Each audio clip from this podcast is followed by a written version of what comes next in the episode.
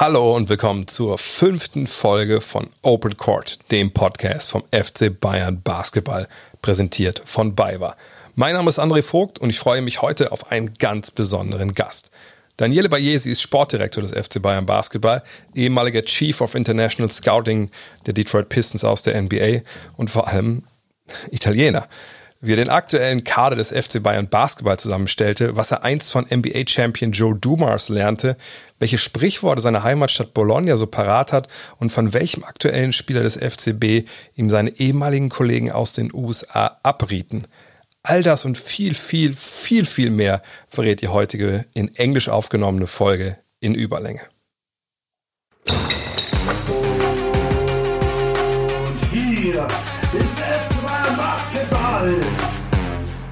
Podcasts machen voll Bock, ey. Und jetzt zu Gast bei Open Court Daniele Bayesi vom FC Bayern Basketball.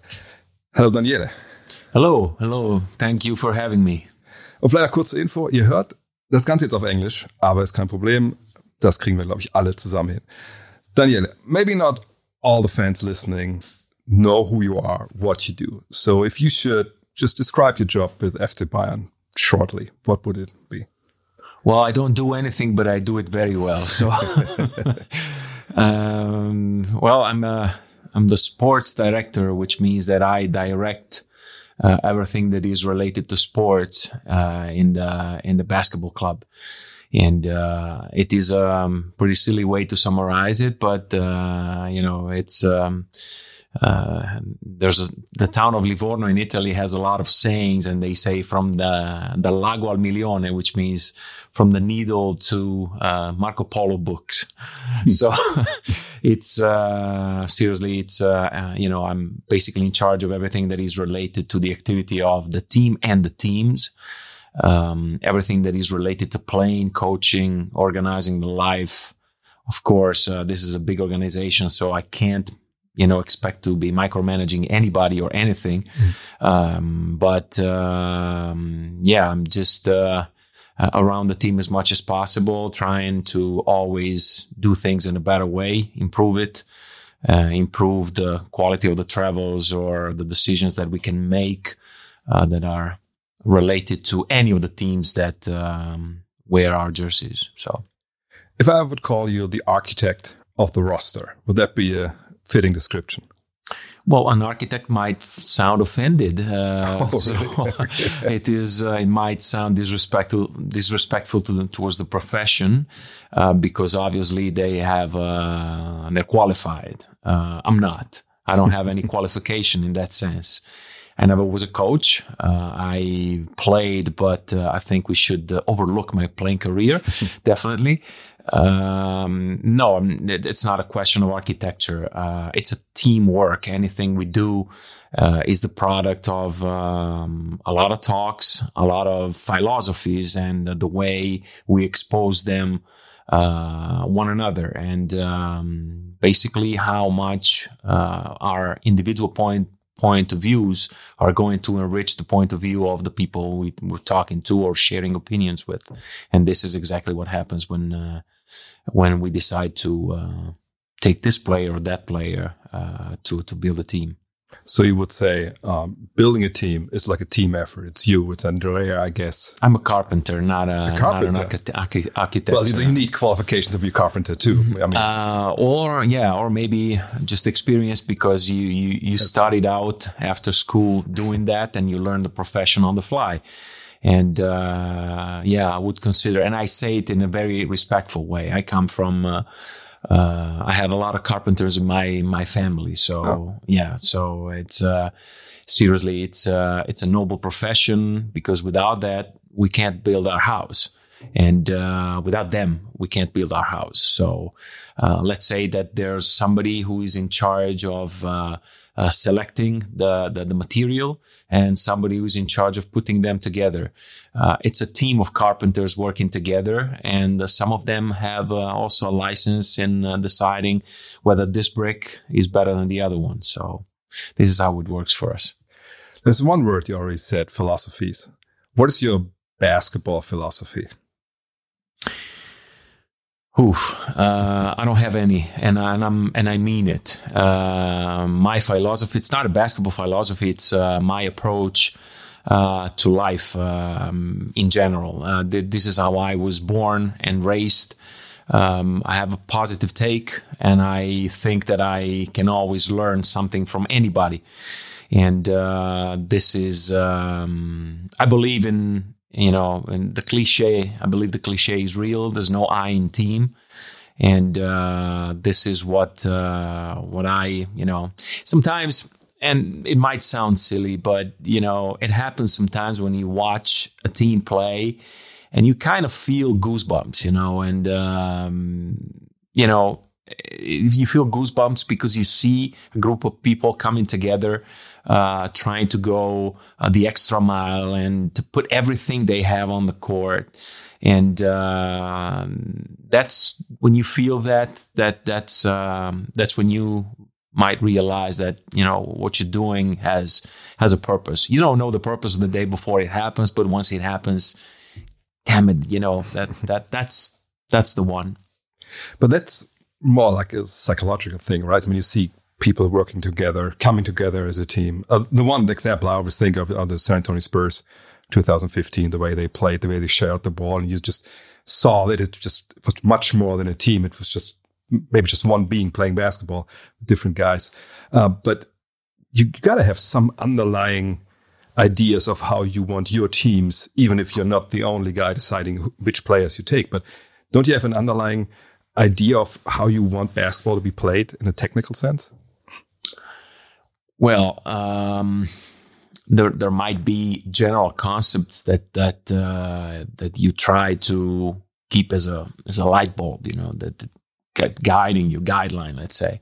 But then in details, you know, it depends on what kind of coach you're going to hire because he might has his well, he might he will have his beliefs and uh, and and ideas and uh, yeah, might you know, I might like the idea of having interchangeable players, but then you might hire, you might end up hiring a coach that doesn't like switching defense. So this is to simplify, yeah, uh, and to and to give you an example, a concrete example. Um, so sometimes you have to compromise. Sometimes you, uh, Yates used to say that sometimes you have to die if you wanted to leave to live, not to leave. And um, sometimes this happens because you're not the almighty club that gets everything uh, and the first choice on everything that is out there. Uh, but sometimes, you know, for example, when you choose a coach, you're looking for 10 things. And um, it's very rare if, if not, never going to happen that a coach is going to bring all of those 10 things that you need most probably the good ones, the great ones are going to bring seven out of 10. And you have to decide if those seven are the priorities that you and your club uh, have. And uh, in this sense, it's, uh, you know, make a step towards you and you make a step towards me. And we're going to work together. I'm going to say something that's going to help you. And you're going to say and do something that is going to help us. It's a partnership in that sense. And, um, that's that's what you're looking for when you look for a coach. At least this is how I see things. Um, yeah, I like uh, I like physical players. Uh, you know, I worked five and a half years in Detroit. I had the fortune of being around Joe Dumars, so I know exactly what what the bad boys are or where still are. I would say uh, because it's uh, yeah, it's a legacy for the franchise, and uh, I really you know, I really cherish everything that uh, that I went through in those five years, and everything that I had the, the, the blessing to learn.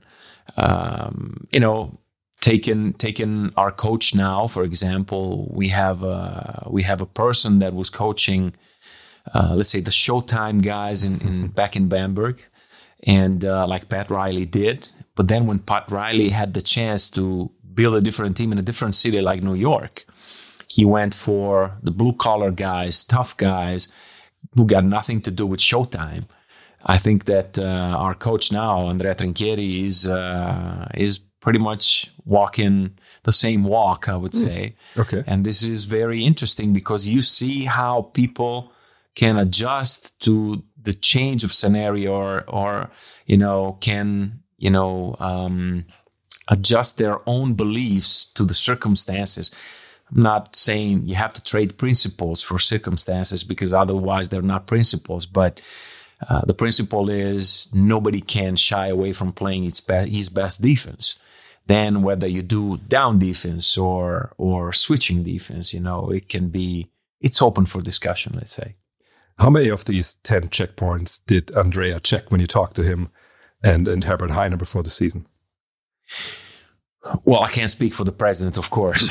um, I can speak for myself, and and honestly, it was very easy in the sense that uh, you know I, have known Andrea for for a long time now, and I've seen his uh, professional growth uh, because I've seen him coaching uh, juniors in Milano, and uh, I've seen him coaching in second division in Italy, and then coaching in Cantu, and we kind of you know, it kind of clicked because I was asking questions, he was giving answers, then he was asking questions, I was giving answers, and we started to help each other out in that sense on a very friendly basis.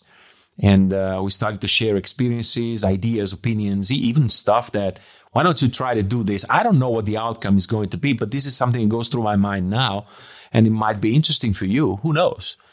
Some of them you know, he tried. Some of them I tried. Some of them, yeah, I tried, but it's not going to work. So it was easy in, in, in, this past summer. I know what you want.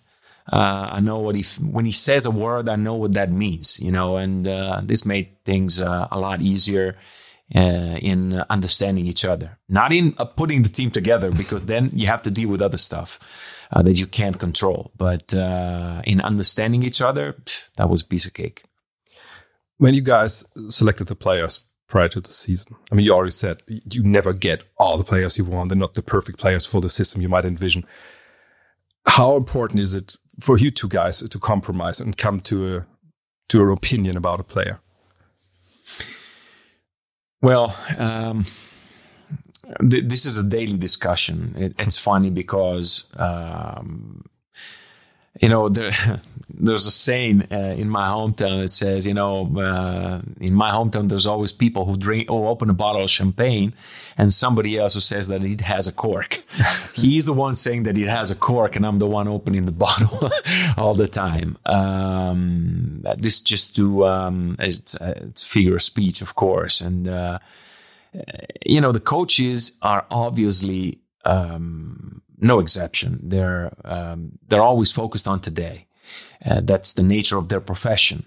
Uh, they need to uh, keep it real on what's going to happen today, tomorrow at best. It's very rare that a coach can have the same vision that the club is going to have. The question is if the coach is understanding the club's vision and can be a part of it by taking care of the today's issues in a perspective, with a perspective approach. Make an example. Uh, we have a guy like uh, Nick Weiler-Babb who has huge potential, and we all know that. Now he might go one step ahead and two backwards every every week, uh, but we believe he's going to get better. We do not know if he's going to hit his upside because it's a question of maturity and uh, of the kind of person that he is that we are slowly discovering. Because in the end, it's not a job interview that is going to define what kind of person you're going to be dealing with. You might have an idea, something might glimpse, but it's very rare that it goes, you know, above, uh, beyond that. Um, he has to accept the flaws of today uh, as an indication on what he has to work on. And our job is to keep things in perspective and use his knowledge, use air quote, his knowledge and his quality in order to get the best out of the kid. Uh, with Andrea, many times it worked out. Sometimes it did not. Uh, I would be lying if I said everything worked out. It didn't. Uh, even in our past time together, some of the things we did did not work out. Uh, but I would say that uh, overall, we we definitely got the best out of the uh, material, let's say, or human resources, as it is in fashion to say right now, uh, that we we decided to, to go for. So, but you know, one thing that is never uh, never missing between myself, the club, and the coach, the current coach, is uh, confrontation. Sometimes even hard confrontation, but it's always intended to get the best out of the situation we have. It was about the same. And confrontation is something that brings you forward, right? I mean, it, it, it can help you grow. Well, yeah. I mean, there's uh, sometimes there's a misconception about the confrontation. That doesn't mean that you have to fight somebody every day, because it's like, okay, uh, uh, I'm not married, but marriage, I assume, is a lot of compromising and accepting. You guys can pretty speak much now yeah. about it. Um, but I take the same. Uh, I take the. I take this example uh, from the other standpoint, from the opposite standpoint. I decided not to go for it as long as I'm in this kind of uh, professional uh, moment, let's say my air quote career, um, because you you know what your limitations are. I can't be dealing with this. And I know I'm not good at dealing with this. So I can't do stuff like that. You know, I can't take away energy or desire to confront with somebody at home because this is what I do on a day to day basis on the job. And this, you know, kind of completes me. Uh, you got to have the same approach, in my opinion, in this profession. This is not a normal profession. It's not a profession where you clock in and clock out, for example. You know you're clocking in. You don't know what time you're going to be clocking out.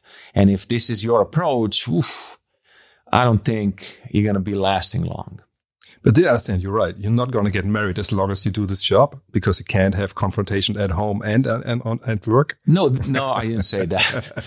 uh, no, I said uh, I meant to say it was a conscious sacrifice that I that I did years ago, decades ago. I've been doing this for 20 years now, and uh, you can't expect to have the same amount of energy you had 20 years ago. Uh, you might still um, you're still dedicated, you're still passionate, but you know you're winding down. That's that's just normal. So uh, it's just that um, back then, in order to do everything that I thought was necessary to to do, I didn't want anybody to go through my. It's an awful word because of the the meaning that that it, it very often has in, in, in conversations and speeches but because of my ambition. Let's put it this way. Uh, my ambition was to go through through experiences, and uh, we, for how I see things, the moment you see how your decisions are impacting the life of somebody who could be your son now, you know, all of the players are 20 years old, uh, sorry, 20 years younger than I am. This is a big thing because, uh, and it is, I, I, would say, a noble type of uh, lifetime goal for a person like me. At least I, this is how I like to see things. You already touched on, on your career a little bit, and it's I think it's it's extraordinary because we started as a journalist, and uh, that's pretty rare for a journalist to get into the profession of, of being you know in, in sports professionally, right? I don't know about that.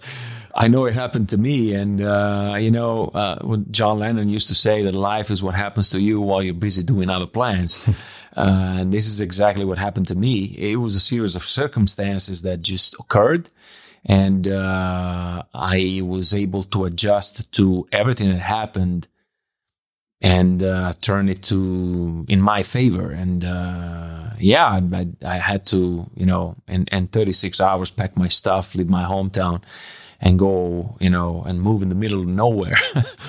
uh, in in in the city of of Biella, forty five thousand people, uh, coming from a city that is ten times bigger, which has two teams competing for the EuroLeague title. So you're coming from uh, uh, uh, the mecca of basketball to a place that nobody knows, and um, you ended up staying there six years uh, how great is that? You know, it means that the people you found there, you know, they they they fill the void that you might have felt when you left home.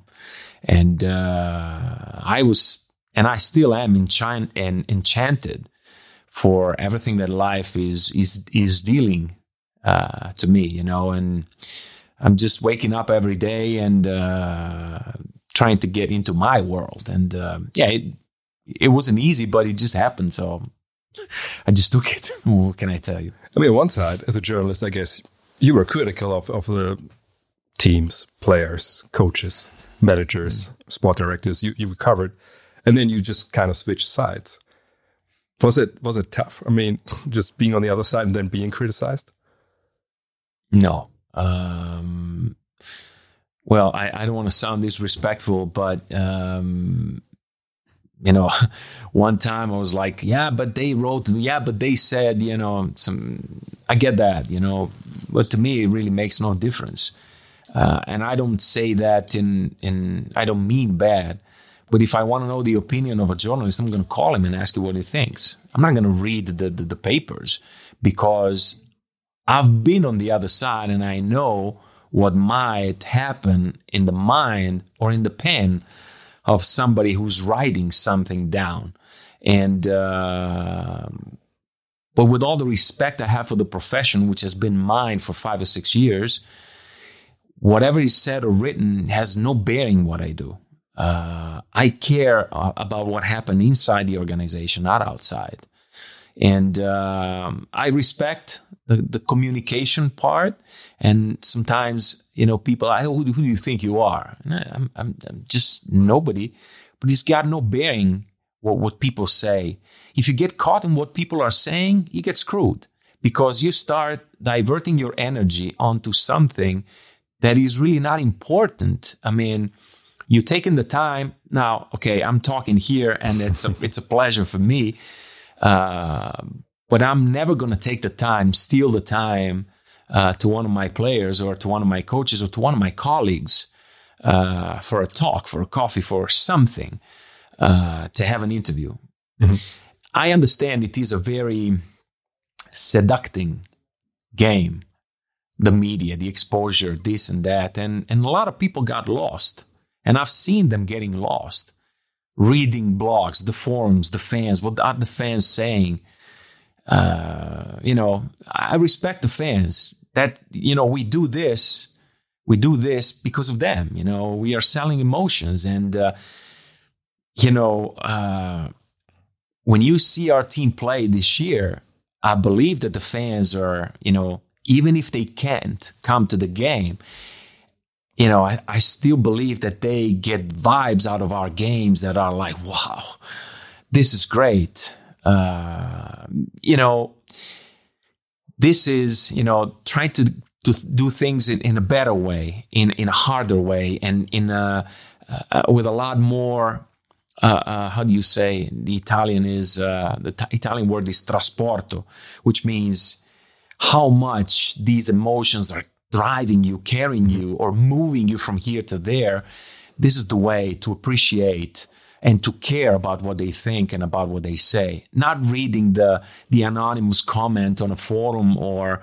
or an article on a newspaper. With all the respect, uh, for me it was different because you know I had to to deal with a lot of um, non-sports uh, reporting it was related to sports, but uh, two teams in my hometown, after winning the EuroLeague title in 2001 uh, or participating in the Final Four in 2004, 2005, and they went bankrupt. So I had to report about that, and that's when you realize, you know, that the children's game is over, and you all of a sudden realize you're in adult worlds, and uh, you have to deal with that, and this was the tough part. The tough part was uh, was something that I that I carry inside and uh, never never related to something that was printed or said, and it's got no bearing what I do. And I think it's it's it's always like like fans think they can look inside, but I mean we know that it's just a different world, and it's just just a little tip is sticking out for the fans to see, right? Well, the fans need to know and need to take under consideration what they need to take under consideration. They're fans. You can't expect the fans to do the stuff that you're supposed to do as a manager or a coach is supposed to do as a coach. They have the rights to criticize the show. I mean, you go to a movie theater, and if you don't like the movie, you still pay the ticket and you get out of the movie theater and say, I didn't like the movie. uh, you know, I'm um, uh, I'm a big movies and and uh, and a big music guy. And uh, you don't like the show, you you don't go back. You don't buy the LP, and and so on and so on. For how I see things, I've been a fan also in my hometown, and and uh, I understand their point of view and I respect that, but it can't be mine. And I hope that the fans also uh, understand that. And I, I have to say that the sports culture here in, in Germany is fantastic in that sense because people do respect. They might disagree with what you say, but they also say most of the time, well, but you guys are inside. We can see only the surface of things. So they always take this under consideration. Maybe you feel there's a lack of passion a little bit from time to time. Maybe. Uh, we're Mediterranean people. We we have a temperament, and you guys are. You know, I envy you guys. I mean, you're always under control. Well, uh, most of the times you're under control, yeah. uh, and and most of the times we're not. Uh, but there's a flip side, you know. Sometimes the being on the being out of control goes over the line, and you go back from a road game, and you have the fans waiting for you to beat the crap out of you because you played bad. Uh, so you know, uh, th- this is a great place to work in the right way and to do things the way things should be done, even the relationship with the fans and even the relationship with the media. So uh, I respect. Uh, I've, I've, been in their shoes, and and and and I know how bad you feel when your team loses, or when your team, you know, does not represent you. I I I kind of think that this year, uh, you know, we all feel proud by saying, you know, we're members of this team. We're fans of this team, regardless of what's going to happen from now till June. Uh, I think uh, you know you know the result depends on the ball bouncing in, bouncing out. Uh, but I think that uh, we definitely learned our lessons, at least up to a certain extent, and uh, we understood probably we we reminded ourselves better why we're doing this and uh, what's behind the profession that we all do. It's not the salary. It's not uh, the the the glory uh, in the sense that the fame or the being recognized, you know, people pulling you over and ah, you're the blah blah blah. Uh, yeah, but it's the closeness and and and the distance with one another, and I mean people in in the organization that lead our actions. So this year, I mean, it's gone great. Obviously, you're top of the league uh, at the BBL level. So far, so far, yeah. Well, so far, obviously, uh, B, uh, EuroLeague is, is is going great. Um, if there is there one point, uh, one thing you can point to why it's different than it was last year? Because last year, obviously in EuroLeague, it, it didn't go so well. Uh, the, the, if you watch the movie Finding Forrester, this is not a soup question. I stole his line, uh, Sean Connery's line. Um, yeah, a lot of things. Um, I think we and me in the first place, of course, being the one who directs sports, uh, I made a lot of conservative decisions, and uh, I think I compromised way too much in the things that uh, needed to be done. And uh, sometimes, you know, in the back of your mind, you're always like, yeah, yeah, yeah, we got this. You know, we're we're right. And guess what? Uh, you take a risk that is ends up not being a calculated risk, and uh, this is going to hit you hard, and you're going to be paying for it. And this is exactly what happened. Um, there's a lot of things. There was a lot. There were a lot of things that were unsaid, unspoken, not clear. Um, communication is a big thing, and uh, I think we had critical lack of communication last year, and I'm talking about internal communication, mm-hmm. not the media communication. Yeah, sure. Yeah.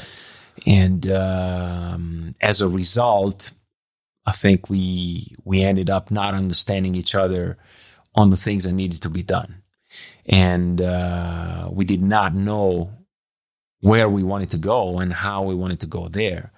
There's not one recipe to win or to to make things good. You can choose to go to Rome, we say in Italy, uh, through Florence, through L'Aquila, Pescara, whatever.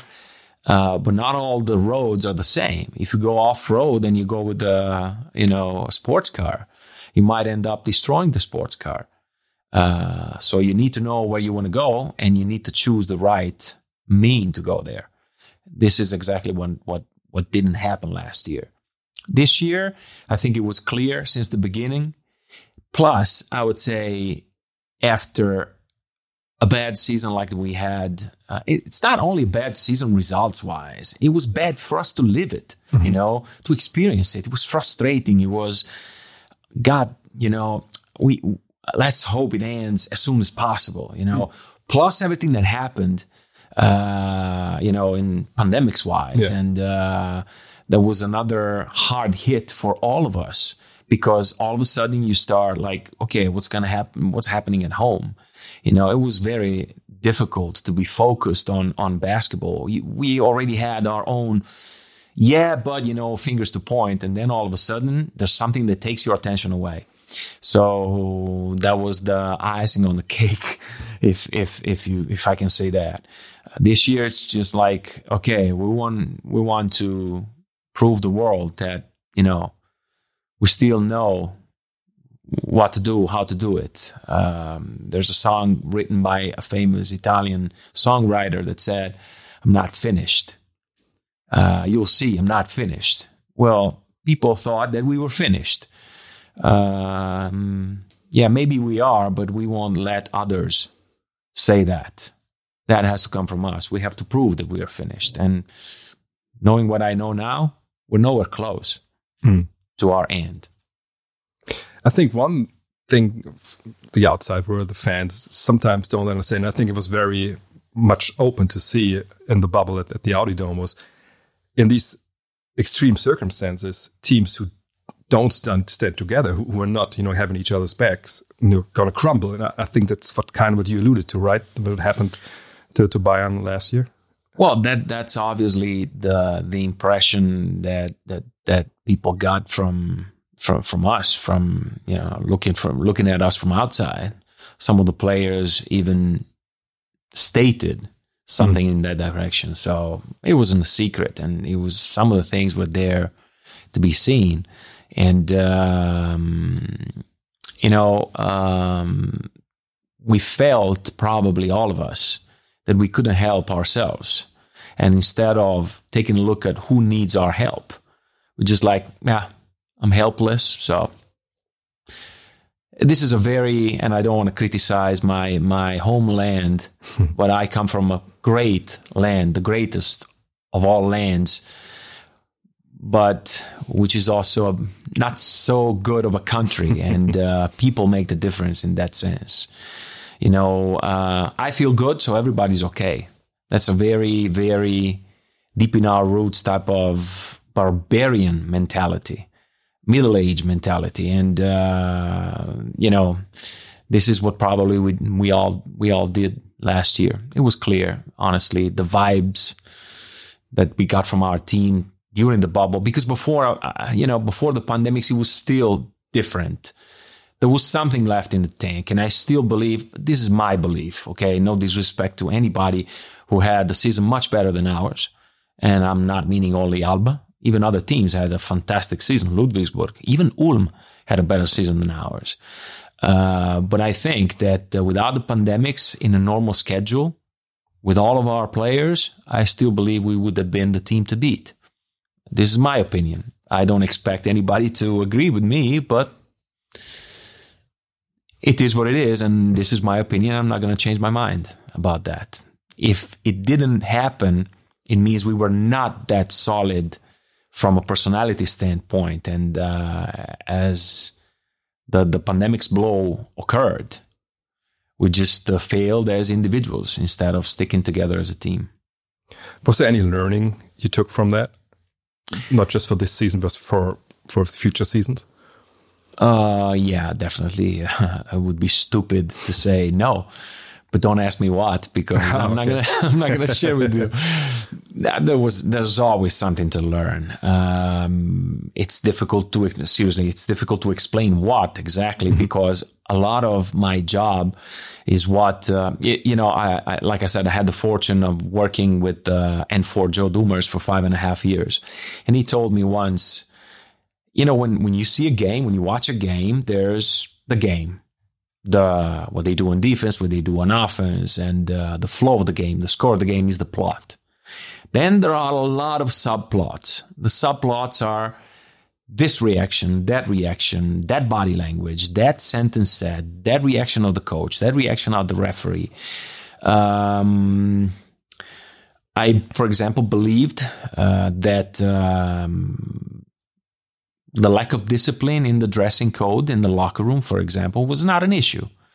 Well, I learned it the hard way. It is not the issue, but it is the issue, the deeper issue manifesting itself. Mm-hmm this is something that I learned uh, that I very much overlooked.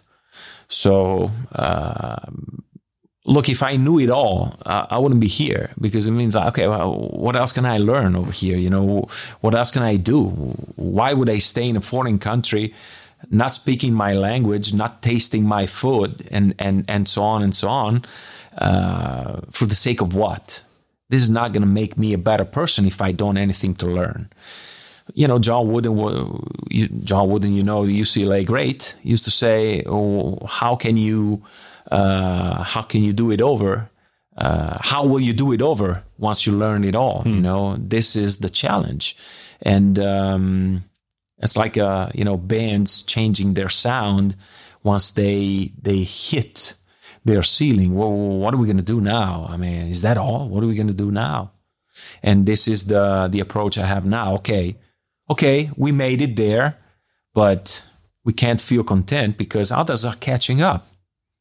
Was it one of the reasons why you went to the United States and, and worked for the Pistons that you just wanted to learn their way of, of doing things? Absolutely. Yeah. Absolutely. And um, yeah, it, you know, I had um, okay. This is a funny story. Um, so while I was working for the Detroit Pistons, I got a call from from an Italian guy uh, who was um, media director of a team. Okay, he had worked here and there. Uh, lost track of him. I don't know where he is. Good guy, funny guy. So no disrespect, but uh, this guy called me and said like, "Yeah, you know what? I would like to be an NBA scout." I'm like, well, you chose a tough profession. There's all, only 30 jobs in the world and there's a huge competition. Yeah, but I th- said to myself, if you made it, then I can make it. Oh, okay. well, yeah, definitely. This is how I see things myself. But I was the general manager of an Italian club who made it to the semifinals in the Italian league with the lowest budget. And from out of that club, two players made it to the NBA and had this, one guy is still in the NBA. Thabo Sefolosha is still mm-hmm. there, and Jonas Jerebko just came back last year. He's in Khimki, and he has a million millionaire contract, and um, played in the NBA for ten years. So you have to learn your way, you know. But uh, still, I dropped my last year of contract. It was a good contract because I said to myself, like, this is as far as I can go. Mm-hmm. And you know, I'm not the type of guy who likes and and sits on, you know, I'm comfortable here, I'll stay. The moment I feel comfortable is the moment I screw it up. and uh, there's uh, so much of world for me to be seen and to be experienced that meeting people, uh, maybe I walk out of uh, out of here today and I get married. Who knows?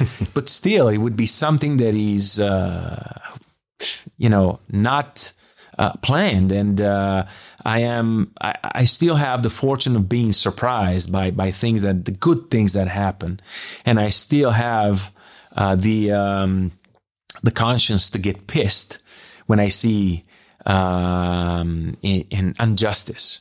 You know, when I see unjust things out there. And as long as I am moved by both of these things, I will always leave the Bielas of the situation to go originally to be an intern with the Detroit Pistons, not to be their international scout. It was different. My plan was different. So, and people do not know that and they don't believe it.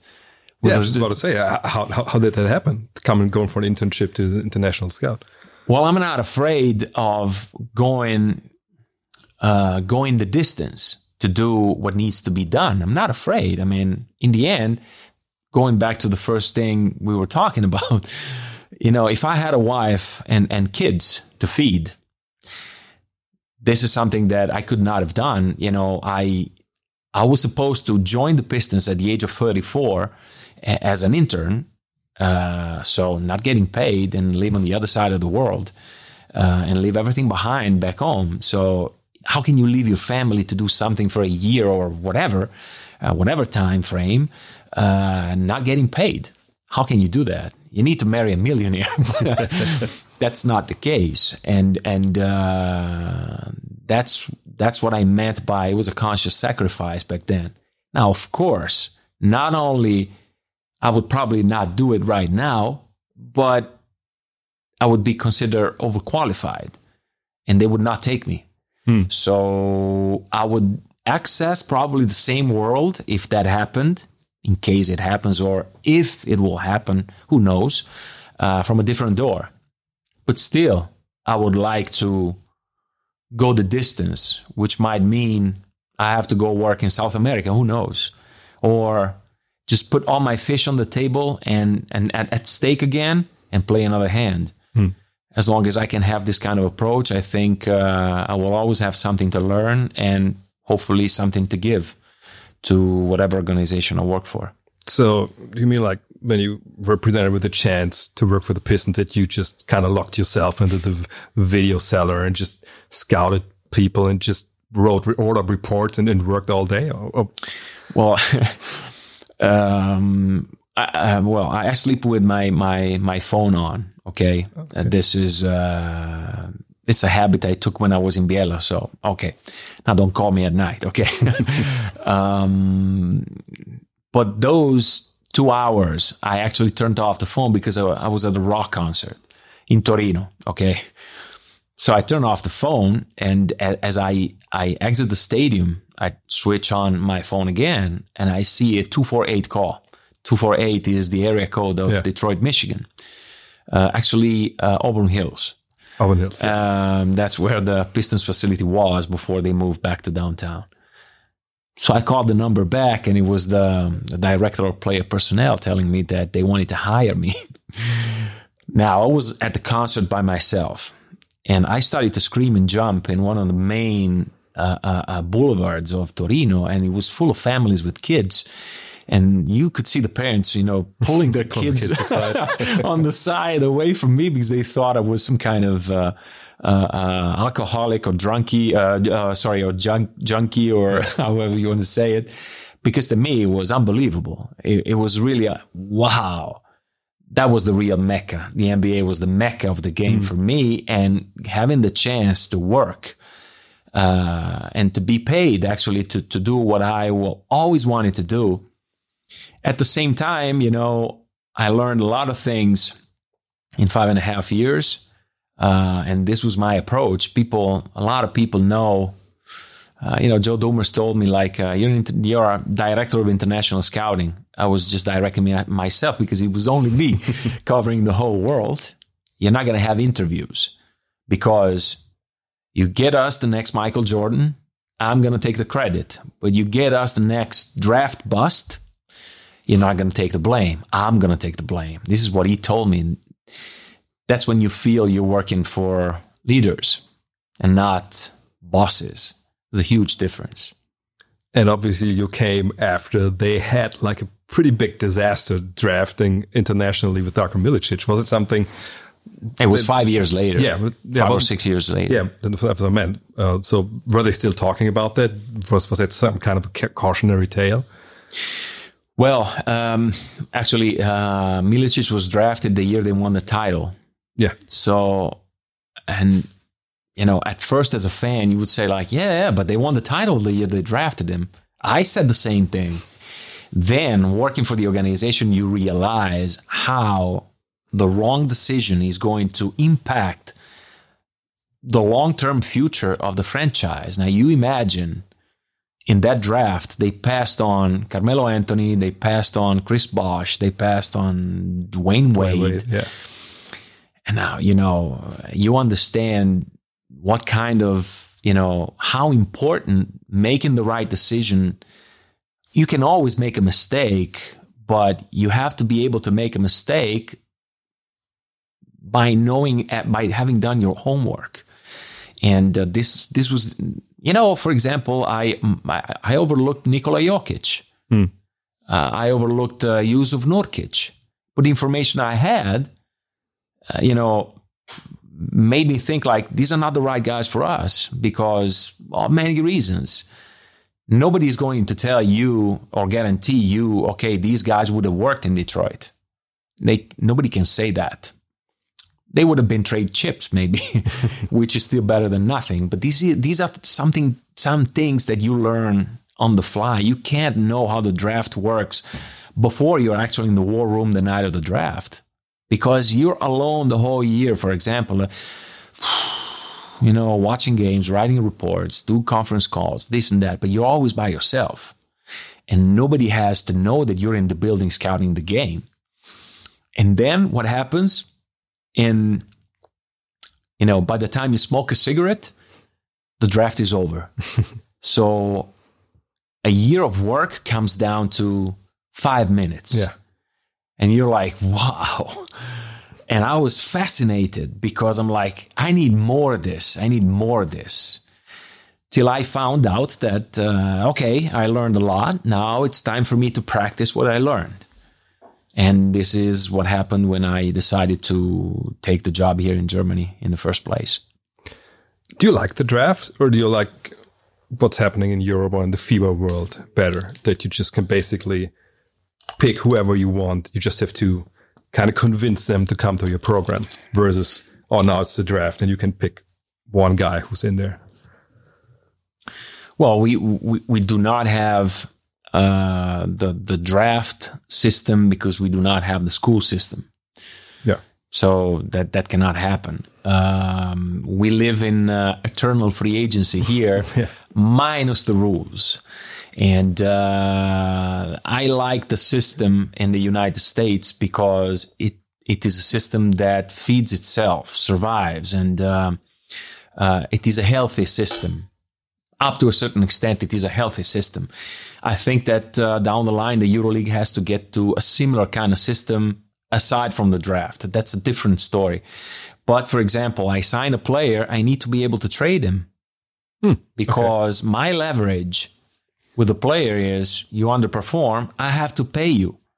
Yes, I have to pay you, but you're going to go play where I tell you to go play. Not because of a punishment, but I need to protect my club. This is why I have a job. This is what my job is all about. Do what's good for the club. And this guy may not work with us, but he may work great somewhere else. And in the NBA, it works like that. You know, I always thought, how can an agent behave in two opposite ways with an NBA client and with a European client, or the same NBA client who comes play in Europe. So, you know, at least we see only one side of the, you know, of, of, of the medal. They see both, and you have to switch from one another, from one to the other, uh, as an agent. I believe that at some point we will have to get there. Otherwise, the EuroLeague is not not going to ever be fairly competitive in that sense. The taxation that we have in Germany mm. or that they have in Italy is different from the one they have in Israel, Turkey, or Russia. And uh, these are things that need to be fixed at some point. And once it gets fixed, then it will even become possible that I trade a player for this player this year and that player the other year, or whatever the case may be. Yeah, that would actually just kind of expand your job, right? It would oh, it totally would be great. Different strategic uh, possibilities. So TJ DJ trade. you know, uh, some of my friends just texted me and asked me, "Did you even get cash considerations or a second round pick in the 2025 draft?" You know, uh, but it was exciting, and uh, you can even ha- you can even do healthy business in that sense. Hmm. It was a win-win situation. You know, because of many reasons. They were looking for that kind of player. They wanted him. We were looking for a different type of player, uh, including all the financial considerations that you can keep in, into into account. And uh, yeah, it was just uh, felt like uh, Jerry West for a night. so when you look at the EuroLeague and and uh, your team this year, it's night and day. The difference to, to last year. What are the reasons, that, like on court, that this team is much more clicking and, and, and just playing just different kind of basketball? Is it, is it only Andrea Trinchieri or is it, is it something else? Andrea Trinchieri is part of the ingredients and uh, is one of the most important parts, probably, but is one of the ingredients. Uh, I think you have to, um, when you prepare the mayo, you know, and you whip it, sometimes it works and sometimes we say in Italian, impazzisce, gets crazy, remains liquid. So even if you did everything the right way, or you think you did everything the right way, uh, I think the atmosphere is a lot different because we had we have now a lot of guys that are here to prove themselves that they belong, um, and um, I think that the type of internal communication that we have on a day to day basis on the court, off the court, in the office, and uh, that goes without saying. You know, if you if you hire people who are concealing instead of revealing, uh, you know, it makes a huge difference. And uh, I believe that um, doing sports is is a form of art. You're expressing yourself.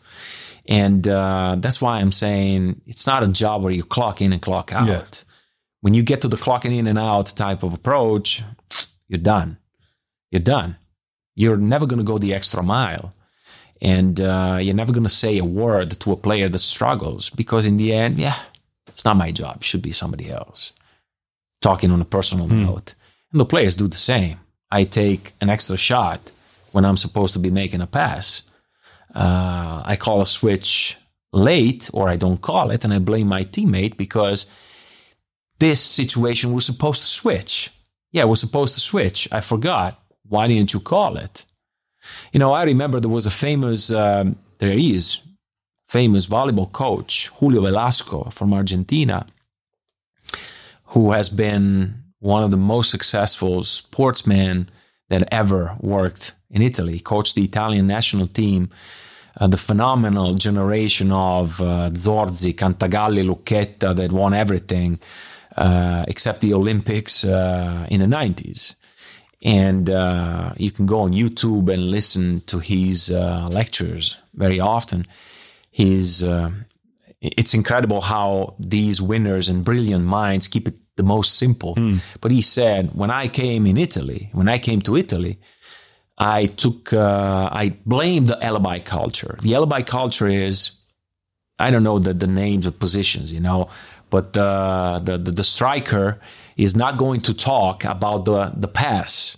And the pass is not going to talk about the, the bagger when they receive in defense, you know. Uh, I do not want somebody who talks about the pass. I want, it's like, it's like saying, I don't want a shooter who's going to complain for a bad pass. I want a shooter who solves the, the bad pass. Take the pass too low when it's too low, it happens, but you got to be able anyway to shoot the ball and make it. That's the difference between being a good shooter and an elite shooter. That's what we want elite shooters. And you need to be open minded enough in order to have this kind of approach to work. Good is the enemy of great. You're already good. So you settle. But we want you to be great. Taking a good shot on this team, going back to philosophy, it's okay. Why not going for a great shot? And that's one of the mantras of our coach. The question is coming now. It's, it's a bad one. I'm still going to ask it. Well, FC Bayern basketball is good now. Can this team be great in this EuroLeague season? And what would define great for you, for this team? I think um, it's, it's a complicated question. Um, the team, the team is overachieving, um, and one thing is okay. Tell me what's the measurement unit of greatness? Me, I should tell you. No, no, no, no, no. I'm asking, I mean, what's the measurement unit that is understood in the question? How do you measure greatness? How do I measure greatness personally is to see the how a group of people becomes a team on a day-to-day basis. So, how, for example, when I took Wade Baldwin, there's no secret. Uh, we say in Italian, his reputation precedes him. You know, he is universally uh, considered a, jerk, to say it in a polite way. okay, so when I signed him, I got a call. I got a few calls, but especially one from an NBA guy that I respect a lot, and he goes like, "Are you out of your mind? did you do your research on this kid?" Yeah. And I'm like, "Yes, I did." And I know he is a borderline personality, but he's a good kid who did bad things. That's why, going back to what we were talking about early on, I don't get caught in what people say. I might make a mistake, taking a risk, but I know the kid is a good kid. And I did my research, and I know that ha- there has been people interacting with this kid. So when you get to see a universally considered jerk being a good teammate, joking around with players, yes, he's mean. Yes, he's mean on the court. He's mean in the locker room. Yes, he's borderline, but he's expre- expressing himself and the person that he is. How the others are going to accept his extremes every now and then, and how we are going to moderate his excesses, good and bad, is defining what kind of person is going to go back on the market next year. And uh, it's not like we we got in Biella. Yeah, yeah, but he comes out of Biella. They in Biella they took every kind of head case and they cover stuff up. We never covered stuff up. Everything that was happening was public. Everybody knew everything. But we had tolerance uh, for each other's fallibilities. And we tried to know and understand each other in order to be able to respect and understand each other. And this is what's happening now. So, can this team be great? Well, they can even get along better. Yes. So, the answer is yes. In terms of result, I can't say. I wish, I hope we can always get better. We work in that sense but how close they will be coming and how tough they will fight back through adversity, through adversities, is going to determine how great we're going to be uh, as human beings in the first place. I might sound too philosophical, but I don't think there's any development in a group of people in 2020 if there is no individual improvement. And individual improvement is not only how good you're going to shoot, from 40 to 43 is how willing to be coached you're going to be. How are you going to let the coach coach you? You know, I remember Messina said in in in 2001, no, sorry, in 1998, Danilovic, Savic, Rigaudeau, mm. a lot of guys who had won already somewhere else. And he said, like, yeah, we won again with this team because they let me coach them how long they're going to accept this crazy Italian guy going nuts on the sideline and uh, how open they will be to do that is going to determine how great we are going to be. It's one of the things that is going to determine how great we're going to be. So, listening to all this, uh, um, can I or do I summarize it the right way when I say it's it's more about the process than about the results? Because if the process is is the right one, the results will come. I believe that uh, most of the times the results are consequences of the process. Um, I believe when some, you know, when people ask like, uh, "What's your goal for the season?" The goal can't. I can't say. And I had fights with our media director all the time about this because I'm, I'm why why do you want me to say the goal is winning? Winning is an ambition. It's not a goal goal is to do things the right way and build ourselves an opportunity to win. It's a different thing, but it's profoundly different. It because I need to win, I need to win, I need to win, which means you need to trade three guys every time you lose a game. Well, okay, I know Nick Weiler-Babb has a potential, and I know that his development, otherwise, we wouldn't have signed him for two years. A guy that is not proven, but we believe his development is going to happen over the course of 24 months. We believe that. Maybe we're wrong, but let let time speak about that. You know, time is a gentleman, my, my grandfather used to say. And of course, it can only be about the process. This is why I, I never believed in NBA franchises or um, uh, run by coaches. You know, the, the, the emotions of coaches are sky high when they win and deep down low when they lose. It's a roller coasting type of thing. I had the fortune of working for Stan Van Gundy for quite a few months before joining uh, uh, the German team of Bamberg. And uh, I've seen a lot of we lose tonight, we got to trade this guy, we got to trade the other guy. Can't work like that. You, you'll never find stability. And uh, if now it's trust the process mantra, there's a lot more to just the surface of of the slogan, you know. Well, I learned a lot today, but I can't let you go before we go to the quick quick fire round for our sponsor, BayWa. And uh, now I have to simultaneously um, translate these questions. Um, what's the main reason for the um, better team chemistry this year?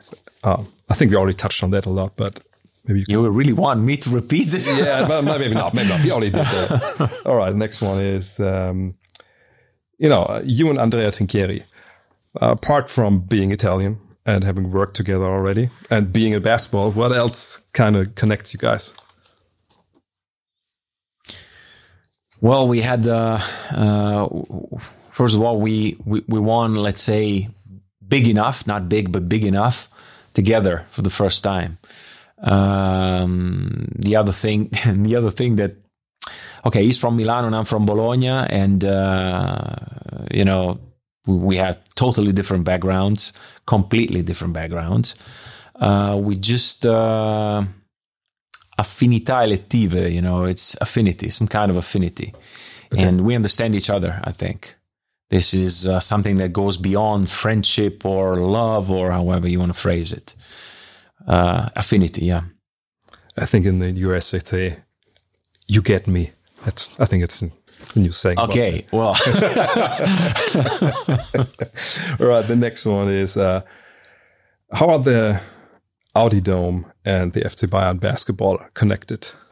Is there any connection you can point between to? the place and the, the place people? and and, the, yeah, all the club?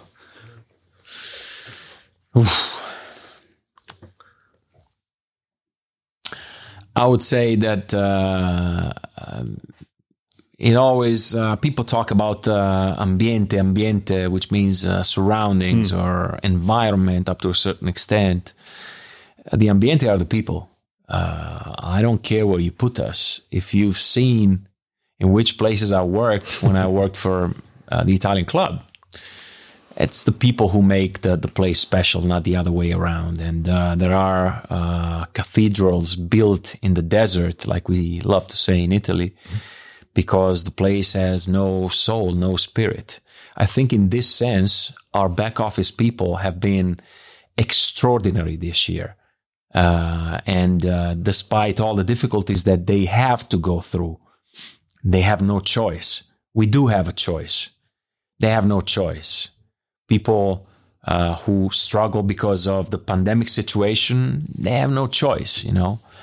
Uh, but they've uh, they've shown special um, closeness to the team that never happened.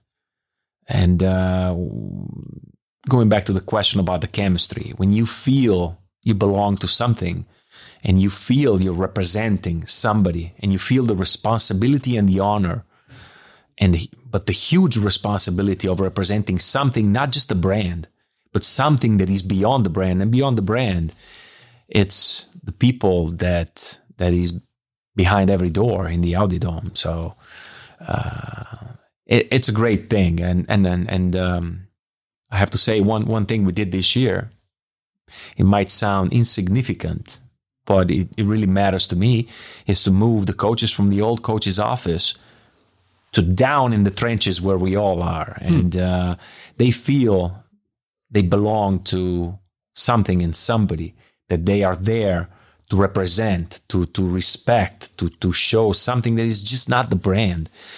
And uh, they walk into the office and they see people working every day. It is a big freaking thing, believe me. Last question. What does uh, a good bottle of wine have in common with a basketball team? Hmm. Uh, like Humphrey Bogart used to say that in the bottle of wine, he, in his drinks, he tries to drown his sorrows. Hmm. So um, you drink wine to celebrate, you drink wine to forget. Um, if you if you store the bottle the right way, uh, if you take care of your bottle the right way, even a, a not supposed to be aging bottle is going to age well.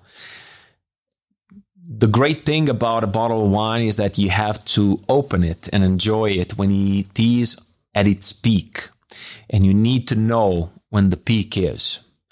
And, uh, you know, how do you know that? By opening bottles multiple times and understanding that they're either too young or too old. This is, uh, you wonder, you guess, you try. You know, it's a Waterboy song that, that, that said that, that there's, a, there's very few people who just know. And I don't trust them. So I always wonder, guess, and try. Well, that's been great. I mean, I can't remember any podcast I had so much, so little to say, but I'm just glad I didn't really ruin it. Thank you for your time. How many did you do with Italian people? Oh, let me think. Um, not a lot, obviously. we're special in in, yeah. in packing up stuff and, and selling it to the people. You know, we're we're good at that. And this is what a podcast is at the end of the day. So, a lot of thanks for your time, Daniele. No, thank you for having me. It's been a pleasure and an honor. Maybe do that again sometime. Okay, don't get wise now. Okay? No, maybe maybe with uh, maybe with a bottle of wine or something. You know, just get anytime, you loosened up anytime. and talk a little bit. Anytime. All right. Thank you. Wow. Was für ein Ritt war dieser Podcast, bitte. Ich hoffe, es geht euch so ein bisschen wie mir. Äh, ich hätte Daniele noch eine weitere Stunde zuhören und mit ihm über Basketball philosophieren können. Auch wenn ich vielleicht nicht jedes Sprichwort aus Bologna so komplett verstanden habe.